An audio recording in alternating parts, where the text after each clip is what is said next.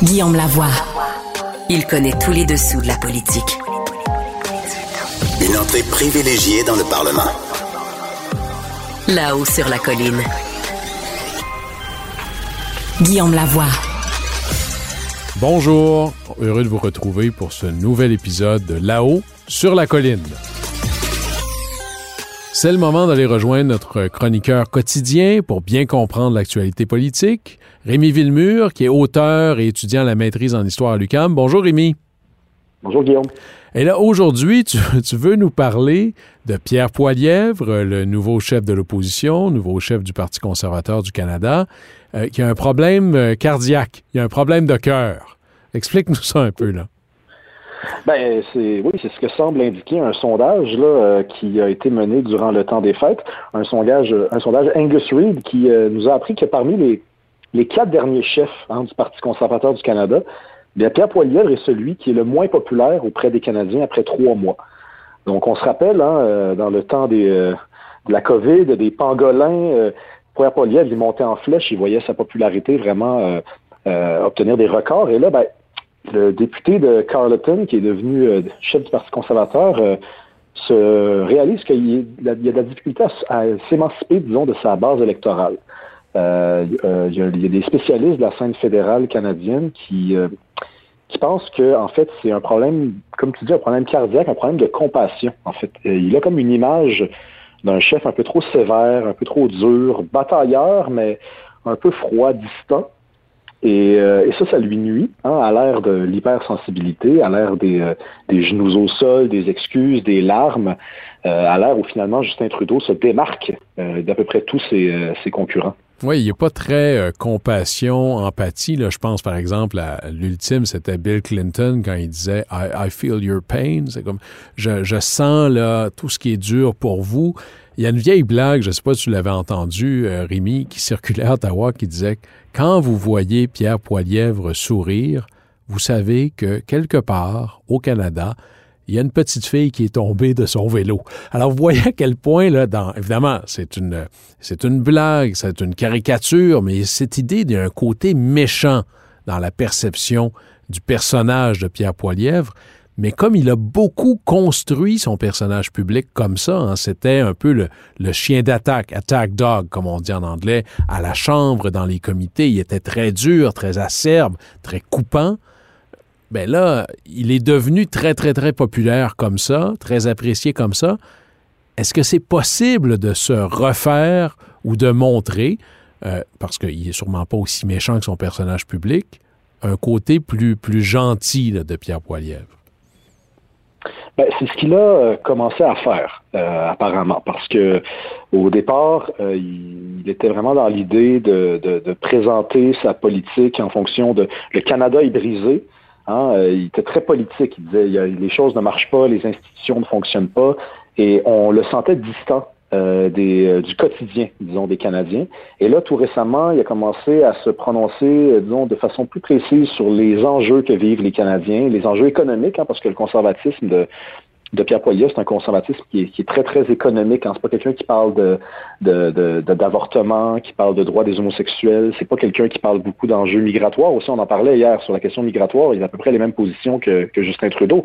Donc ça, c'est des choses qu'on apprend à découvrir euh, du côté de Pierre Poilievre. Il y a une chaîne YouTube qui l'alimente euh, très, euh, très, je pense, au quotidien. Il va dans des épiceries, il prend des, cannes, des cannes de thon. Il dit, vous voyez, la canne de thon est rendue à trois piastres. Donc, il, est dans cet esprit-là de se mettre à la place d'un Canadien moyen. Et en fait, bon, moi, je suis pas un fan de Pierre Poilievre, mais je trouve que c'est assez réussi, d'une part, et en plus, c'est assez sincère, plus sincère en tout cas que ce qu'on observe chez les libéraux. Parce que les libéraux de Justin Trudeau, c'est vraiment du marketing. Je veux dire, si on accorde par exemple de l'importance à d'où proviennent les individus, si on compare Pierre Poilievre, c'est quand même quelqu'un qui vient d'un milieu plus modeste que Justin Trudeau. Justin Trudeau, c'est quelqu'un qui qui connaît pas les enjeux des Canadiens et Canadiennes. Il, prend l'avion à Noël, il s'en va à l'autre bout du monde passer ses vacances, euh, alors que Pierre Poilievre reste dans sa famille ici. Il y a comme un clash qu'on est en train de, de, découvrir, mais c'est pas encore le cas. Donc, on est encore dans, dans, dans l'idée, comme tu, comme tu l'as dit, que Pierre Poilievre, c'est ce méchant, c'est l'espèce de conservateur, euh, ce wasp en très froid, très distant, alors que Justin Trudeau serait plus proche du peuple. Mais je pense que dans les semaines et dans les mois qui vont venir, et advenant même une campagne électorale en 2023, ben, les conservateurs vont, mettre l'emphase sur ce côté-là. Et ça, ça peut être très difficile parce que lorsque l'on veut faire proche du monde et qu'on ne l'est pas vraiment, ça peut rapidement sonner faux. Hein? Ça peut, par exemple, euh, euh, George, euh, George, Bush père, il y avait cette campagne aux États-Unis, je ne sais pas si tu te souviens de la scène, qui est un homme profondément bon, mais qui est parti de l'élite quand même, dans une campagne électorale, était allé à une épicerie et était complètement fasciné du fait qu'il y avait des lecteurs optiques là, quand on passait, alors que ça faisait des années que ça existait on imaginait que finalement, Georges Bush père, ça faisait très très longtemps qu'il n'était pas allé faire son épicerie lui-même. Là. Si encore il était déjà allé. Alors, ça va devenir très difficile de jouer ça juste ou de jouer juste. Comment est-ce que ça peut se faire, ça, surtout pour quelqu'un qui a un, un programme politique qui voudrait que le gouvernement fédéral, à tout le moins, soit moins présent dans la vie des Canadiens, soit moins présent dans les programmes sociaux. Est-ce qu'il va lui rester de la place ou de la glace pour jouer ça? Euh, c'est tout est une question d'image. Euh, et il a rien. La, place à la sincérité, elle est très, elle est très mineure dans tout ce processus-là. L'idée, c'est de mieux faire croire aux Canadiens qu'on est proche du peuple que le fait déjà Justin Trudeau. C'est l'enjeu qui va, qui va appartenir euh, au Parti conservateur c'est pas, euh, il n'est pas question de, d'être sincère dans cette, dans cette histoire-là. Moi, je suis pas naïf. Euh, je suis assez machiavélien sur ces enjeux-là. Je sais à quoi, à quoi, en quoi consiste la politique. Et ce sera, ce sera la même chose avec Pierre Poilièvre. Euh, je pense que la solution pour le Parti conservateur, c'est vraiment de, se concentrer sur l'enjeu de l'économie. si on, parce que là, on est en, on, on le sait, l'inflation, des risques de récession. Si on reste installé autour de cet enjeu-là, qu'on continue de, parler du prix des aliments, du prix du gaz, des difficultés qu'ont les Canadiennes et les Canadiens à payer leur, euh, euh, leur, loyer, payer leur hypothèque, ben, je pense que les conservateurs peuvent faire des gains. Ben là, tu as dit, euh, as dit le, mot as dit le mot canadienne, parce qu'on peut imaginer l'électorat comme géographique. Hein. Bon, au Québec, quel score? En Alberta, quel score? Euh, souvent, c'est le pourtour de Toronto qui fait et défait les gouvernements, là, qu'on appelle le GTA, en gros l'équivalent du 4-5-0 torontois.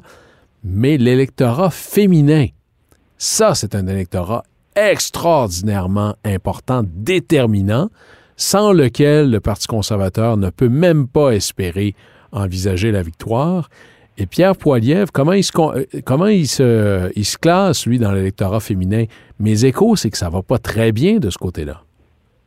Ben, il se classe plutôt mal. C'était voulu hein, que j'utilise le mot canadien euh, distinctement du mot canadien parce qu'effectivement, l'électorat féminin euh, est vraiment pas charmé pour le moment par Pierre Poilievre. l'électorat féminin euh, historiquement, au Canada, c'est un électorat qui vote plus à gauche, qui vote plus libéral, euh, plus NPD. Et les femmes sont séduites par les, les programmes d'aide sociale, les programmes où l'État-providence prend beaucoup de place, où finalement il y a beaucoup plus de compassion et de bienveillance dans les politiques publiques. Et pour le moment, ben, Pierre Poilièvre n'est pas l'incarnation parfaite de ce modèle-là. Euh, je pense qu'il est allé chercher Pierre Poilièvre au début euh, de son aventure à la chefferie durant la campagne. Beaucoup de gens qui ne votaient pas, hein, au même titre que, euh, que Éric Duhem au provincial. Mais les femmes sont pas vraiment embarquées là-dedans. Les femmes, elles, votaient, elles avaient déjà un, parti pour lequel elles votaient disons pour la plupart. Et là, il va falloir qu'ils, effectivement, qu'ils s'adressent aux mères de famille, aux mères monoparentales, euh, aux mères qui euh, euh, magasinent et qui font l'épicerie puis qui constatent que c'est, beaucoup trop cher. c'est la solution pour le Parti conservateur parce que, comme tu le dis, ben, il y a au moins 50% de femmes au Canada. Puis les femmes sont autant politisées que les hommes. Elles vont voter autant que les hommes, à moins que je me trompe. Je pense que c'est le cas. Donc, le Parti conservateur a, absolument cette, cette responsabilité-là, évidemment. Est-ce que tu crois, Rémi Villemur, que euh, l'épouse de Pierre Poilièvre, euh, qui parle euh, parfaitement français, en fait un, accent, on a l'impression qu'elle vient du Québec, elle a grandi d'ailleurs dans la région de Montréal, elle est, elle a un charisme assez impressionnant. Est-ce que ça pourrait être ça, l'arme secrète, l'arme compassionnelle, avec le profil plus compassionnel de la stratégie Poilièvre? Ben, ça pourrait être une, bonne carte hein, qui, euh, qui, pour le moment, euh, est assez bien cachée, parce qu'on se rappellera que Sophie Grégoire avait joué un rôle euh, quand même particulier au début début de l'aventure politique de Justin Trudeau. on, se, on avait l'impression que Justin Trudeau était prétentieux, un gosse de riche, un peu, pas vraiment à sa place en politique, que c'était le, qui était là juste à cause de son père. Puis Sophie Grégoire était la, la québécoise qui était là à côté de lui puis qui disait ben non c'est un gars qui qui est humble qui est modeste euh, qui est là pour les bonnes raisons puis c'est elle qui en avait convaincu certains finalement que Justin Trudeau était pas cette espèce de, de personnage pédant euh, presque sorti des cours euh, des hautes cours de la bourgeoisie. Et là ben peut-être que cette femme là effectivement qui est la qui est la femme de, de Pierre Poilievre pourrait jouer ce rôle là pour l'humaniser hein, pour le rendre aussi plus le rendre plus sympathique auprès des communautés immigrantes parce que les communautés immigrantes sont généralement euh, assez sympathiques euh, aux politiques du Parti libéral et du, NPD, alors que le Parti conservateur, euh, c'est plus le parti des Canadiens anglais, les WASP. Mais là, comme il est marié avec une femme qui est d'origine, je pense, vénézuélienne ou argentine, je, me rappelle plus. Vénézuélienne, effectivement. Et tu as raison. Et moi, je l'ai vu lorsqu'elle a fait le discours de présentation de Pierre Poilievre quand il a été couronné chef du Parti conservateur. Euh, c'était assez impressionnant. Là. Elle, a, elle a un talent naturel euh, pour euh, le podium. elle pourrait être quelque part une arme secrète qu'on n'attendait pas. Alors on va voir ça, le défi de compassion ou d'humanisme ou d'empathie de, de Pierre Poilièvre, peut-être le réel défi pour lui, et de voir s'il peut comme ça conquérir le poste de premier ministre du Canada. Rémi Villemur, je rappelle que tu es auteur et étudiant à la maîtrise en histoire. Merci beaucoup d'avoir été avec nous. À bientôt, Guillaume. Là-haut sur la colline. Embarquez avec Guillaume Lavoie dans les coulisses de la démocratie. Dans les thèmes majeurs dont on a entendu parler et que certainement va prendre énormément de place dans l'année 2023 et probablement plus encore, c'est l'habitation, comme dirait Yvon Deschamps, l'habitation avec un grand A. Mais pour faire le tour de qu'est-ce que ça veut dire cet enjeu-là, puis quand on parle de crise du logement, de quoi est-ce qu'il est question, allons rejoindre quelqu'un qui est vraiment une spécialiste là-dedans, Julie Favreau, qui est avocate et conseillère, conseillère stratégique en immobilier. Bonjour, Madame Favreau. Bonjour. Merci beaucoup d'être avec nous. Alors, faisons le, mettons un peu les, le fondement ou le, solage de l'enjeu de l'habitation. Quand on parle de crise du logement, de quoi est-ce qu'on parle exactement? Bien, c'est sûr qu'il y a plusieurs définitions et, un, peu tout le monde se l'approprie, hein, dépendamment de la cause fondamentale qu'il va défendre. Ce qui est une constante, par contre, c'est qu'on on constate que de plus en plus de gens qui ont de la difficulté à se loger adéquatement. Et là, bon, qu'est-ce que toute la question là, du logement adéquat. C'est ça, on repart dans, dans, dans, une autre complexité, encore plus complexe, parce qu'on pourrait dire, si le prix de l'immobilier monte, euh, ça veut dire que même tous ceux qui sont logés, là, qui ont un toit au-dessus de la tête, consacrent plus d'argent de leur portefeuille pour se loger. Mais qu'est-ce que ça veut dire être logé adéquatement? Ben, alors là, la SCHL nous oriente vers une piste de solution. La SCHL, la, Société canadienne d'habitation et de logement, donc a développé ce qu'on appelle les critères de besoins impérieux en logement. Ils sont au nombre de trois. Le premier, c'est est-ce que ton euh, logement est de taille suffisante? Est-ce que tu as assez de, de, chambres pour tes enfants? Est-ce que tu es, tu t'empiles les uns sur les autres ou est-ce que ta dimension est correcte? Puis là, mais comment on fait pour savoir? Parce que, bon, euh, euh, il y a plusieurs écoles là-dedans. Il y en a qui, veulent, qui, ont besoin d'avoir besoin.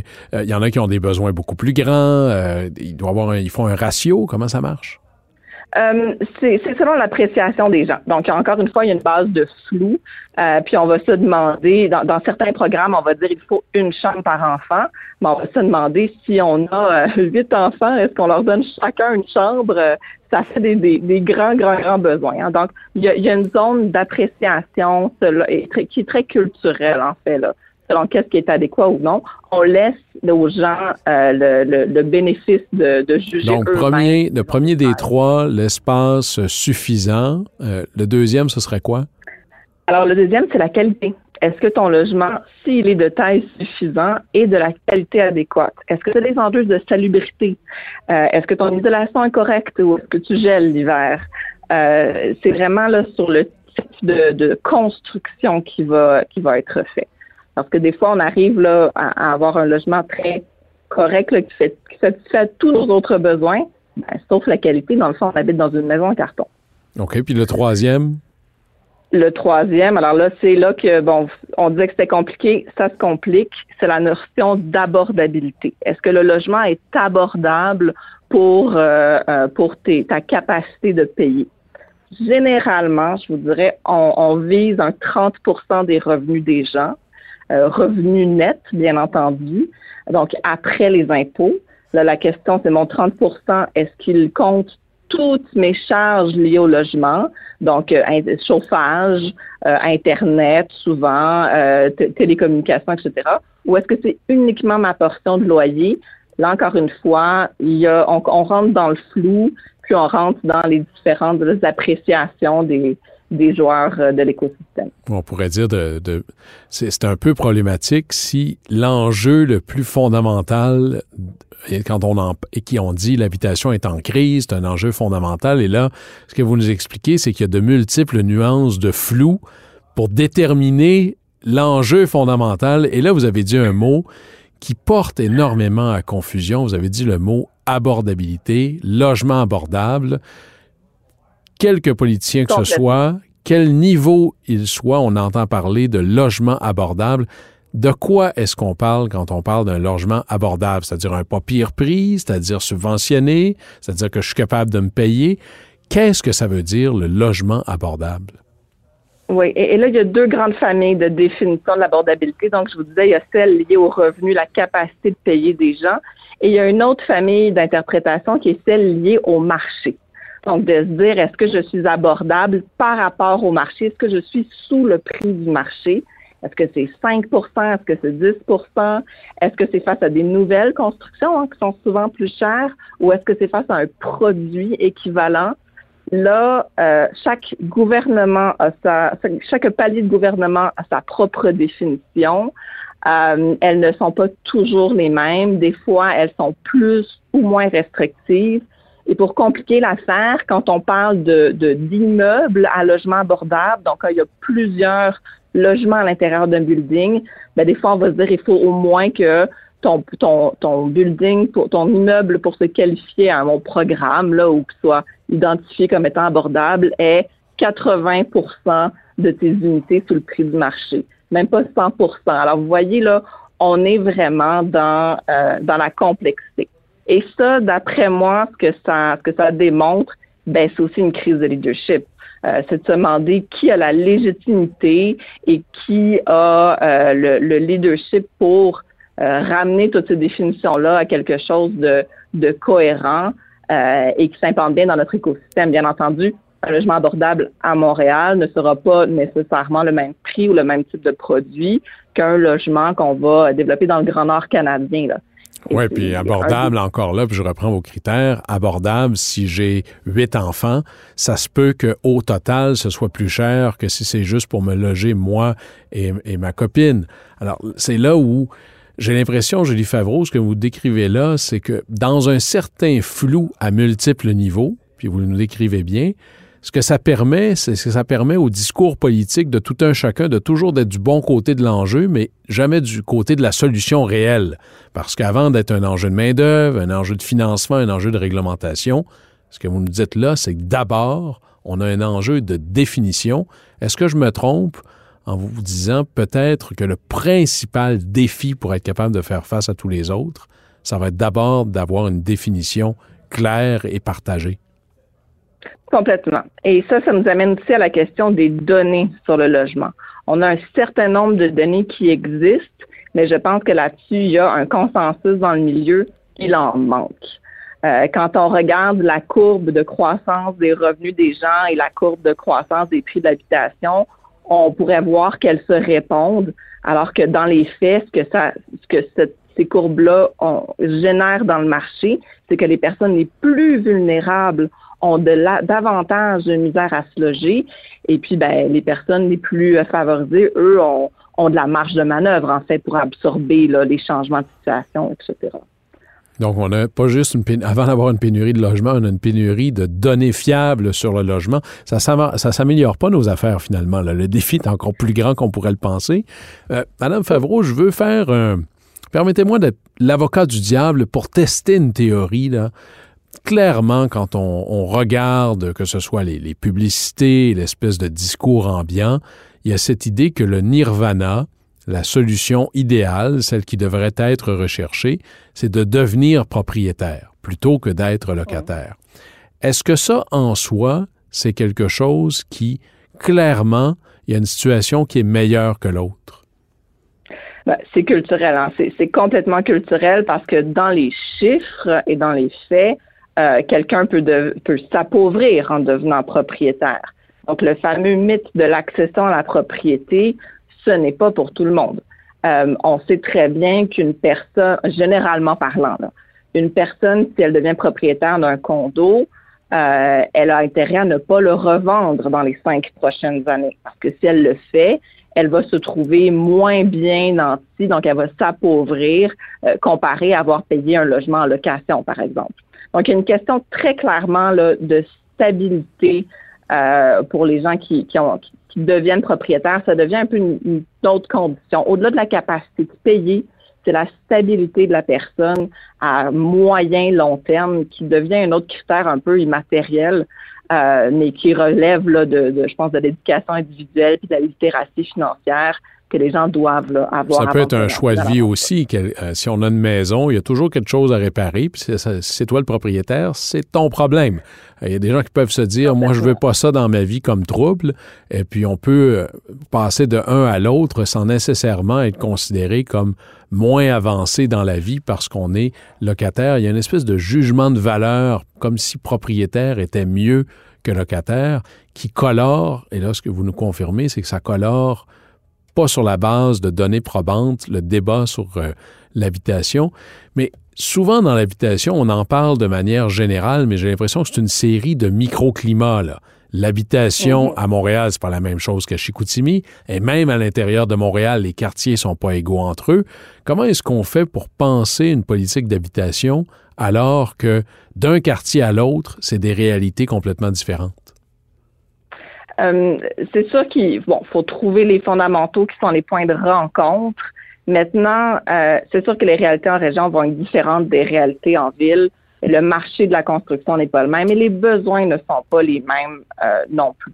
Ce qu'on a constaté dans les dernières années, c'est qu'il y a eu, ben, particulièrement dû à la pandémie, il y a eu une, une, une, augmentation des gens qui se sont déplacés en région. Euh, ce qui a créé une énorme pression en fait sur l'offre locative dans ces euh, dans ces milieux-là.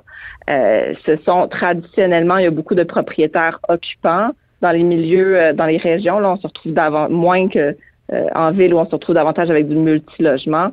ça crée en fait un besoin puis une pression sur la petite construction qui est énorme. Et ça nous amène en fait des enjeux de développement économique parce que là, la main-d'œuvre ne peut plus se déplacer dans ces zones-là où les gens euh, se sont euh, euh, se sont appropriés là, beaucoup, beaucoup de propriétés existantes.